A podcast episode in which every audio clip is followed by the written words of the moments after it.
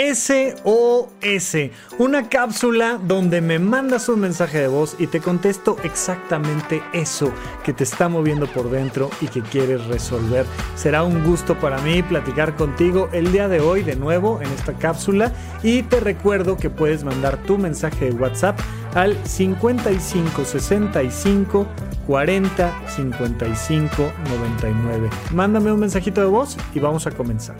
El día de hoy, como siempre, vamos a escuchar tres preguntas y vamos a comenzar con la primera. Hola Rafa, buenas noches. Antes que nada, muchas gracias por este espacio. Soy fiel seguidor de tu podcast desde hace un tiempo y créeme que para nosotros como audiencia el tener este tipo de acercamiento o esa respuesta inmediata que tú nos das en redes sociales es, es muy grato, es de agradecerse. Gracias. Eh, antes de yo empezar con mi duda, me gustaría comentar un poquito el contexto. Eh, a mí se me diagnosticó ansiedad generalizada hace dos años. Eh, por causas este, de miedo o por ponerme a googlear, que es el peor error que podemos hacer en este sentido, decidí no tomar los medicamentos. Eso fue hace dos años. Hace un año tuve otro episodio de ansiedad generalizada. Digamos que me pasé sufriendo un año sin querer tomar los medicamentos, regreso al psiquiatra, eh, me, me, recetan citalopram y esta vez decido tomarlo. Este, cuento este contexto justo para que la audiencia lo tome en cuenta. Eh, estoy muy contento, llevo un año en tratamiento, la verdad es que no debemos de tenerle miedo a este tipo de medicamentos, a este tipo de tratamientos, que al final ustedes son los especialistas y ustedes saben eh, qué recetar, cómo recetarlo, de qué manera. Y vamos, llevo un año en esto, no me arrepiento, estoy muy contento de esto. Y ahora sí, este, después de todo este contexto, me gustaría plantear la pregunta, ¿no? Eh, al final llevo ya un año en tratamiento, estoy a punto de llegar a remisión, me gustaría explicarle a tu audiencia que no esté relacionada en este tema. La remisión es cuando tú llegas a un, a un estado en el cual ya te sientes eh, mucho mejor y tu psiquiatra coincide contigo en el que ya, ya estás como en un estado de sanidad, por así decirlo. Entonces decide que ahí, o sea, ya cuando llegas a remisión, lo que él me comenta es que necesito estar un año más tomando la misma dosis de citalopram, que son 20 miligramos lo que estoy tomando.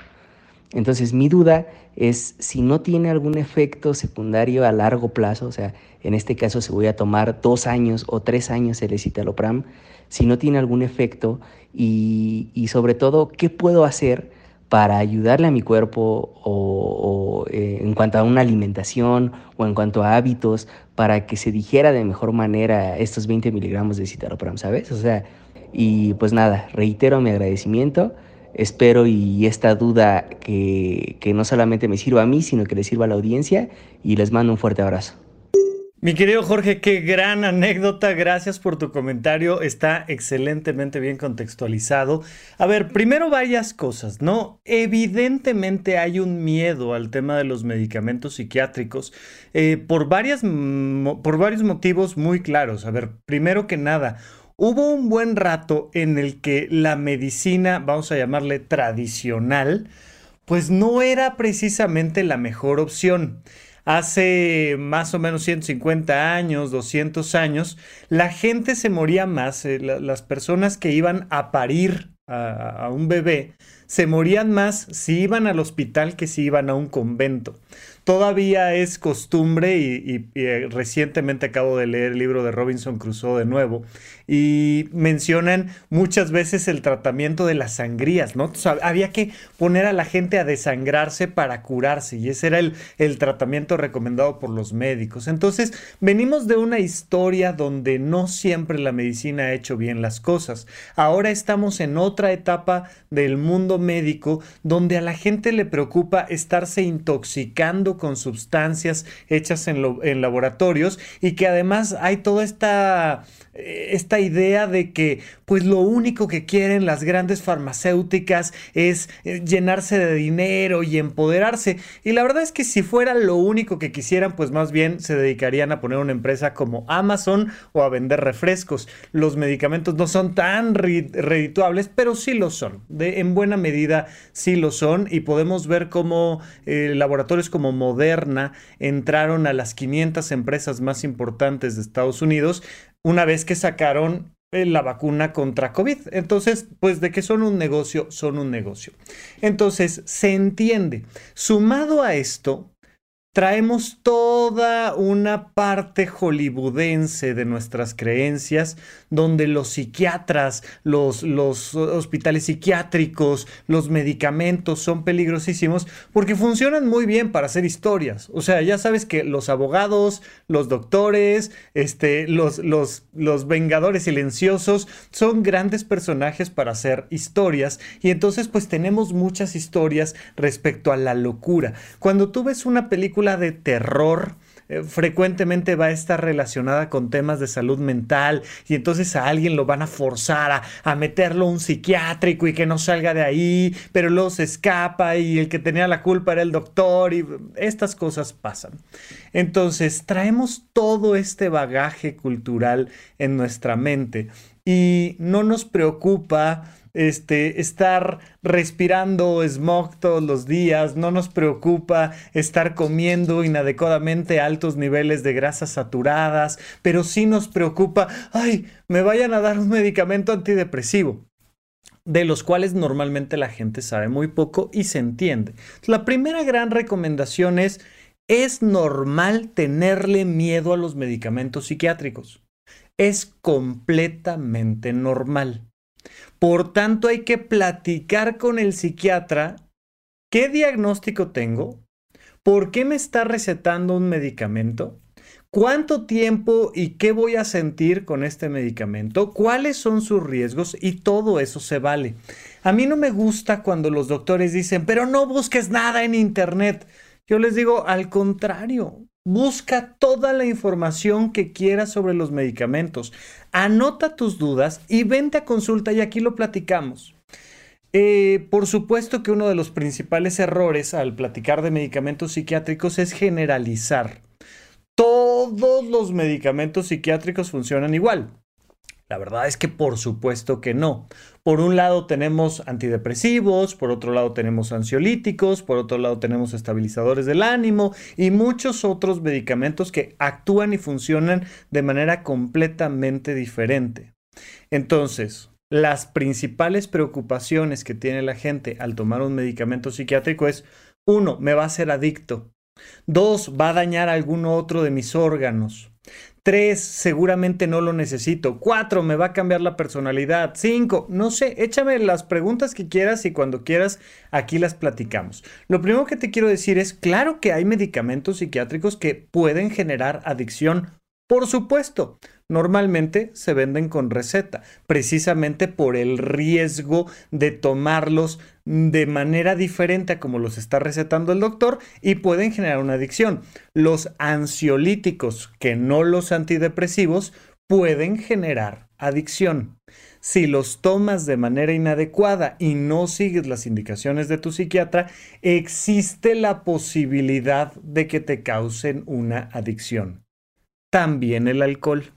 Y yo veo a la gente muy tranquilita pidiéndose una cerveza en un restaurante, porque por supuesto que el alcohol ha generado eh, que, que haya personas que han destruido su vida por la adicción al alcohol. Pero bueno, si lo usas para un festejo, comer algo, compartir con los amigos, platicar y ya, pues realmente no te meten demasiado riesgo. Y si tú personalmente tienes una tendencia a generar algún cuadro adictivo, pues sí vale la pena que te alejes del alcohol. Si tienes una tendencia a generar estos cuadros adictivos, probablemente tu psiquiatra prefiera no mandarte ansiolíticos, precisamente por el riesgo de generarte una adicción a algún ansiolítico. Y entonces preferimos utilizar un antipsicótico, un estabilizador del ánimo, un antidepresivo. El psiquiatra va tomando esas decisiones para no lastimarte. Por supuesto. El escitalopram la floxetina, la sertralina, la paroxetina, eh, la venlafaxina, los antidepresivos no requieren en México receta médica para ser comprados. Una chica de 14 años puede ir a la farmacia y pedir tres cajas de citalopram y se las van a dar.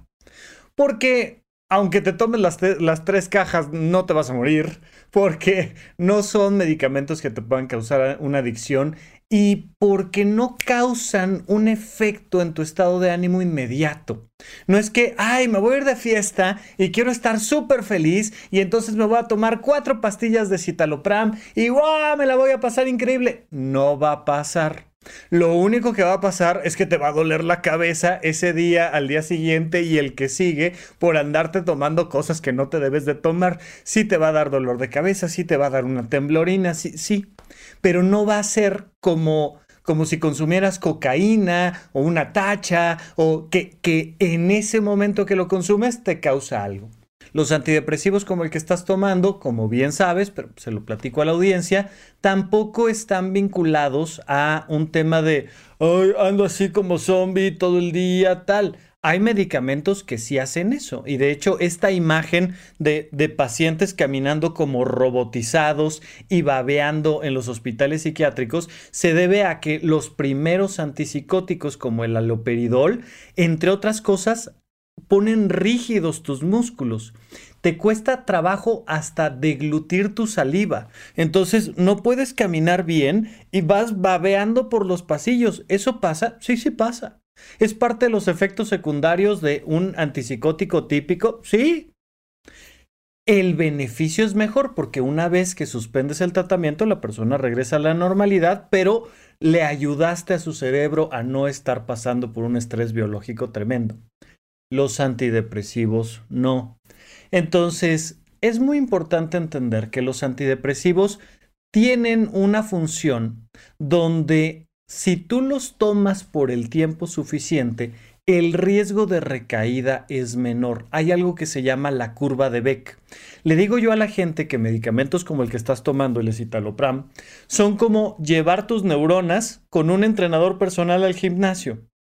Si tú vas con un entrenador personal al gimnasio un mes y luego ya no vas, pues no te habrá servido de nada. Si vas tres meses y suspendes el gimnasio, no te va a servir de nada. El gimnasio y el entrenador personal solo te sirven si vas un año, dos años y entonces se nota, traes una masa muscular diferente. Bueno, en el caso del antidepresivo, traes una mejor condición física para comunicarse las neuronas con serotonina. Entonces, lo que nos ha enseñado la ciencia es que medicamentos como los antidepresivos alcanzan su máximo efecto a los 6-8 meses y luego hay que mantenerlos por un periodo de tiempo para evitar que al suspenderlo tengas una recaída. Lo que estamos buscando precisamente es dar un tratamiento que después podamos retirar y que tengamos mejores posibilidades de que no vuelvas a presentar un cuadro de ansiedad, un trastorno de ansiedad generalizada. He estado platicando mucho de esto aquí en YouTube. Los miércoles estoy haciendo un, segmento que se llama Ciencia y Mente, donde hablamos precisamente de temas de psiquiatría y neurología. Aquí no voy a profundizar en eso, pero lo que sí te puedo decir es, ok, la primera vez que llega alguien con un cuadro así, pues a lo mejor con un año de tratamiento decimos con eso. Pero si a pesar de eso tiene una recaída, Mm, pues sabes que esta vez mejor alargamos un poquito más el periodo de tratamiento buscando que te sientas bien a la hora de retirar el medicamento. Entonces los medicamentos antidepresivos normalmente se usan por un año, dos años, tres años, cuatro años. Hay personas que desde muy temprana infancia tienen cuadros tremendos de ansiedad y de depresión y requieren antidepresivos toda su vida, toda la vida. Y pues son medicamentos suficientemente seguros que no afectan ni tu calcio, ni tu hígado, ni tus riñones, ni tu nada. Preferimos que las personas no tomen medicamentos, ningún medicamento. Y lo vemos sobre todo, por ejemplo, en mujeres embarazadas, que les decimos, mira, no tomes nada, ni aspirina, ni antibiótico, ni nada. Si lo necesitas, te lo mando. Los medicamentos son suficientemente seguros como para que te lo mande.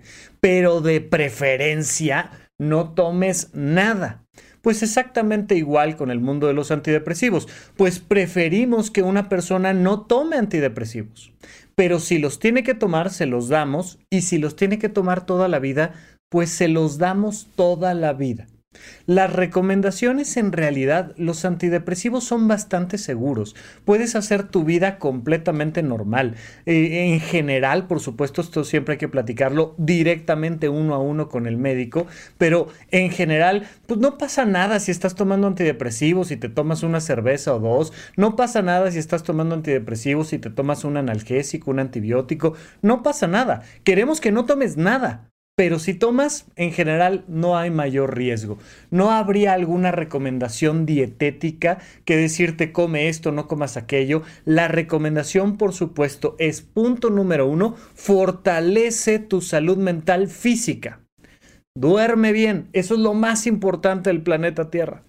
Come bien, haz ejercicio, ten actividades recreativas. Físicamente fortalece tu salud mental psicológicamente fortalece tu salud mental. En la medida en la que escuchas el podcast, lees un libro, este, vas a terapia, en la medida en la que trabajas el desarrollo de tus emociones, de tus pensamientos, eres más fuerte contra las cosas que te pueden pasar allá afuera, estos estresores externos. Entonces, si tú cuidas físicamente tu salud mental, si cuidas psicológicamente tu salud mental, nos ayudas a retirar el medicamento y que no vuelvas a recaer o que disminuya mucho la posibilidad de que tengas una recaída.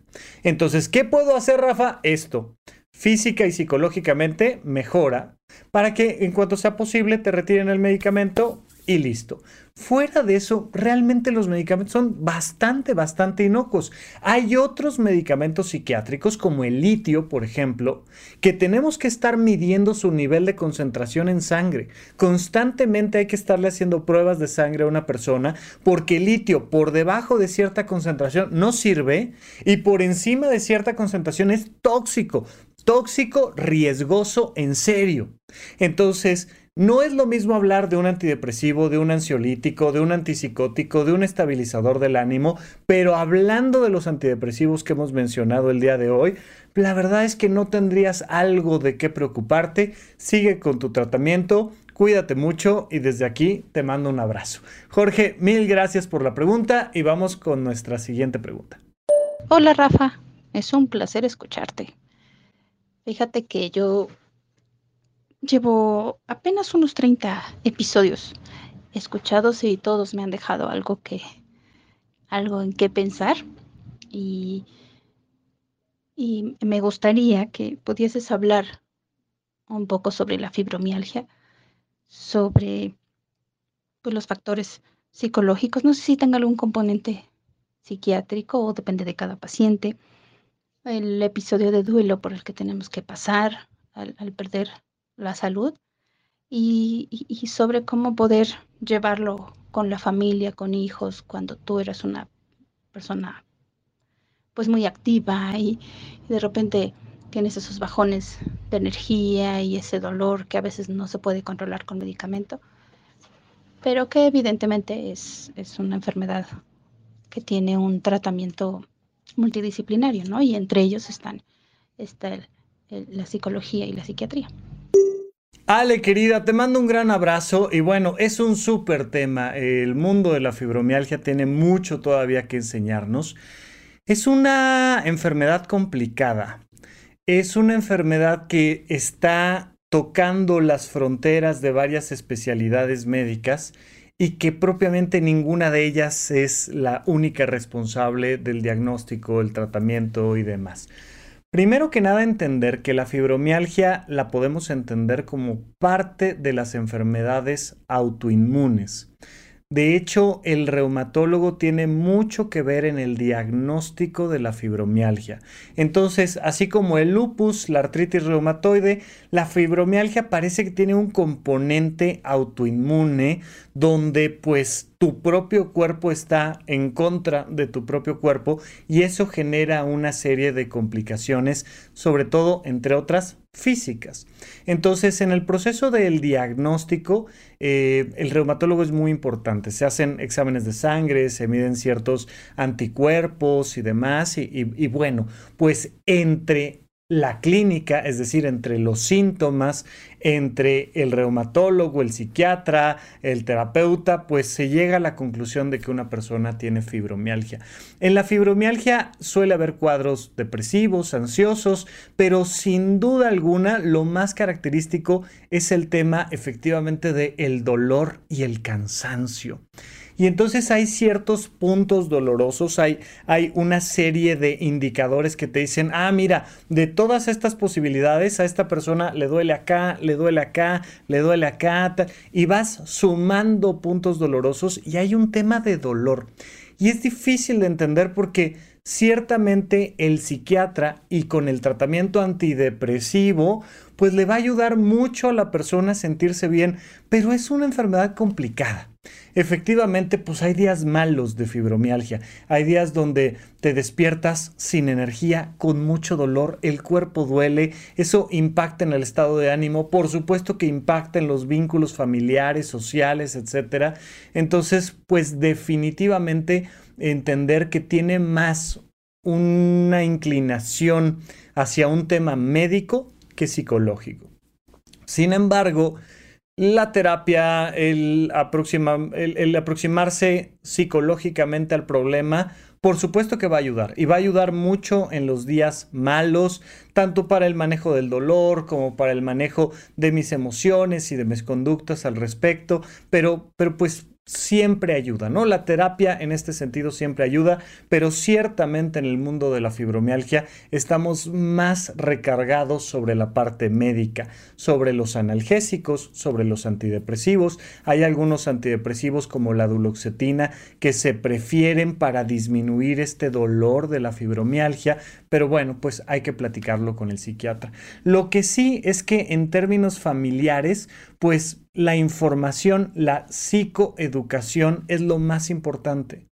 A mayor detalle entiendan las personas que están cercanas a ti, pues mejor va a ser para que te puedan ayudar en momentos más difíciles, más fáciles, para que puedan entender qué está pasando, para que disminuyan las críticas, los malos modos, hay que entender de qué se trata. Y entonces, pues ir con el psiquiatra, ir con el reumatólogo, ir con el terapeuta para platicar de, oye, pero ¿qué es esto de la fibromialgia?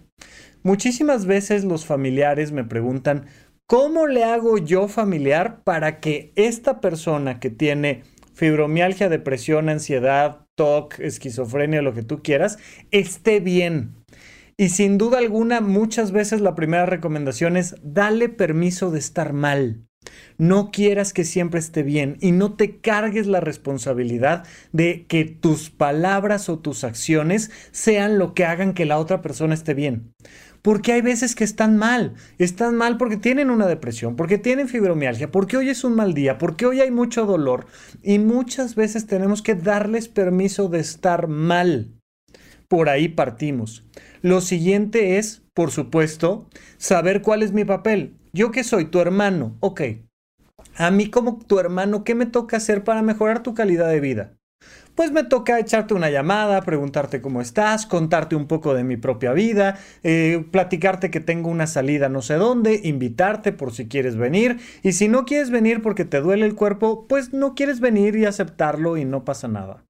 Me toca ser un hermano, o me toca ser tu mamá, o me toca ser un primo o tu mejor amiga. No sé quién me toca ser. Pero no me toca ser tu doctor ni me toca ser tu terapeuta.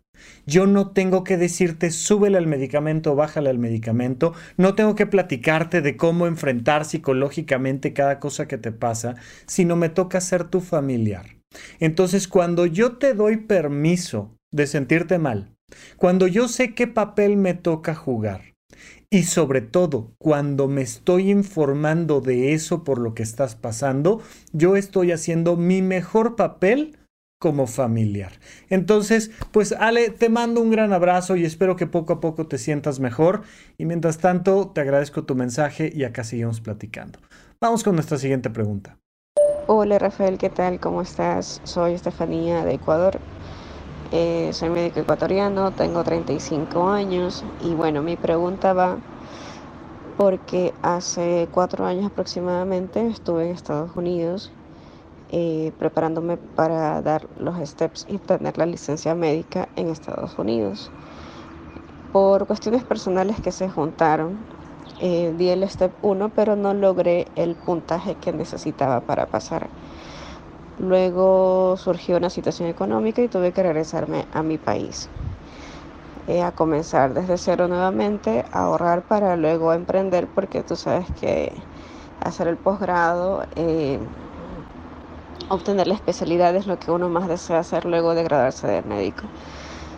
Eh, viendo las condiciones en las que estaba, pues decidí optar por irme a otro país y el año pasado pues fui a México, di el examen en ARP, pero tampoco logré el puntaje y dije, bueno, ya no estuvo para mí en ese momento, quizás eh, de haber otro plan. Más sin embargo, pues ahorita estoy viendo los posts de mis colegas que son ecuatorianos también, que lograron el match en Estados Unidos y es como que esa sensación de frustración que todavía la tengo, que pensé que ya se había ido, pero todavía persiste. Entonces, no sé cómo lidiar con ello. La verdad, pensé que tenía las herramientas, pero aún sigo sintiendo esa tristeza eh, de que era algo que yo quería o de que era algo que deseaba obtenerlo. Y bueno, no sabría cómo manejarlo. Esa es mi pregunta. ¿Cuáles serían las herramientas necesarias para manejar este tipo de frustraciones, digámoslo así? Desde el Ecuador, pues muchos saludos y gracias por esta oportunidad para aquellos que te escuchamos y de esa manera obtener la ayuda que tanto necesitamos. Gracias. Estefanía, querida colega, entiendo perfectamente de lo que me estás diciendo. Mira, esta frustración, primero hay que entender de dónde viene. Los seres humanos somos animales de manada. No hay nada que nos asuste más a los seres humanos que no pertenecer a la manada. Y hemos creado manadas simbólicas y mentales donde yo pertenezco a una religión o a un país o a un grupo social o a N cantidad de cosas. Y además los seres humanos somos jerárquicos. Nos gusta entender que están los de arriba, los de medio y los de abajo. Y frecuentemente queremos estar arriba y creemos que la felicidad es estar allá arriba. Ay, es que si yo ganara tanto dinero al mes, sería feliz. Es que si yo fuera especialista, sería feliz. Es que si yo tuviera hijos, sería feliz. Es que si yo viviera en Londres, sería feliz. Es que si yo... Y para el ser humano es muy natural proyectar su mente hacia esas ideas de, ay, claro, es que si yo estuviera entalado sería feliz y si estoy entalado no soy feliz. Y si algo hemos aprendido, por ejemplo, de filosofías como el budismo, es que puedes ser feliz y no tener nada. Ni título universitario, ni dinero, ni nada. Se puede. Jugando con nuestra mente, podemos ser felices en cualquier circunstancia. Vamos a dejar esa explicación ahí un momento, ahorita la retomamos. Por otro lado, y esto es muy importante, recordemos, las emociones sirven para convertirlas en acciones. Y no hay nada peor que no hacerle caso a mis emociones. Nada peor. De repente yo digo, es que sí quiero esto, pero me aguanto y se genera entonces una fricción, se genera una frustración, porque estoy diciendo que sí, pero estoy haciendo que no. Mi corazón me jala para un lado y yo me detengo y entonces me peleo con mis emociones. O al revés. No, ¿sabes qué? No estoy a gusto. En esta cita que estoy teniendo no me la estoy pasando padre. Pero digo, hombre, pues, pero sí es buena persona, pero sí es súper lindo, pero sí pero me aguanto. Algo no, no estoy a gusto, pero me aguanto. Y entonces empieza a generarse esta frustración, porque no me hago caso. Si no se siente bien, no está bien. Ah, no, tiene que estar bien. Y aquí estoy sonriendo y dando lo mejor de mí tal. Y, y ya sea teniendo un trabajo, ya sea con una pareja, ya sea en cualquier circunstancia de mi vida, tengo que escuchar mis emociones. Si yo voy en contra de mis emociones, me voy a frustrar. Las emociones sirven para convertirlas en acciones. Las emociones positivas sirven para seguir adelante. Las emociones negativas sirven para corregir el camino, pero vamos a convertirlas en acciones. Punto número 3. Fíjate en esto. Esto es muy importante. Cuando alguien de allá arriba me está mandando información, hay dos posibilidades. Que me inspire o que me dé una sensación de envidia. ¿Por qué tú sí y yo no? Y entonces puedo ver a un gran artista en un escenario haciendo lo que mejor sabe hacer y digo, wow, me encanta, me gustaría ser como esa persona y entonces aprendo a bailar o aprendo ese deporte o me meto a, a, la misma carrera que esa persona estudió y yo digo, wow, es que ese que está allá arriba, esa persona que está allá arriba, me inspira. Pero también puedo volver a decir, ah, ¿y por qué? ¿Por qué él sí? ¿Por qué yo no? ¿Y por qué pasó? Y entonces hay que tener mucho cuidado con que una persona nos esté inspirando o nos esté generando envidia. Ahora sí te presento el cuadro completo. Punto número uno. Es completamente normal que sientas esta envidia y esta frustración por no haber entrado a la especialidad médica en Estados Unidos, en México, etcétera, etcétera. Claro. Ahora, ¿Tus emociones te dicen que quieres ser especialista? Hazles caso. Ay, pero es que ya fui y presenté el examen cuatro veces. Pues preséntalo cinco, seis, siete, diez, dieciséis veces. Tantas como tus emociones te lo pidan.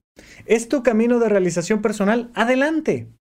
Pero procura crear mentalmente un mundo en el que puedas ser feliz sin necesidad de una especialidad médica.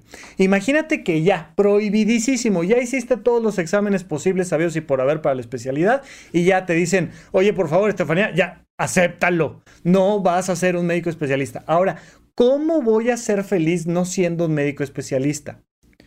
Pues entre otras cosas, inspirándome en personas que no son médicos especialistas y que son felices. Porque si yo lo único que estoy haciendo es siguiendo en redes sociales a los que sí son médicos especialistas y son felices, mi mente va a crear la conclusión de que es el único camino para la felicidad. Y no lo es.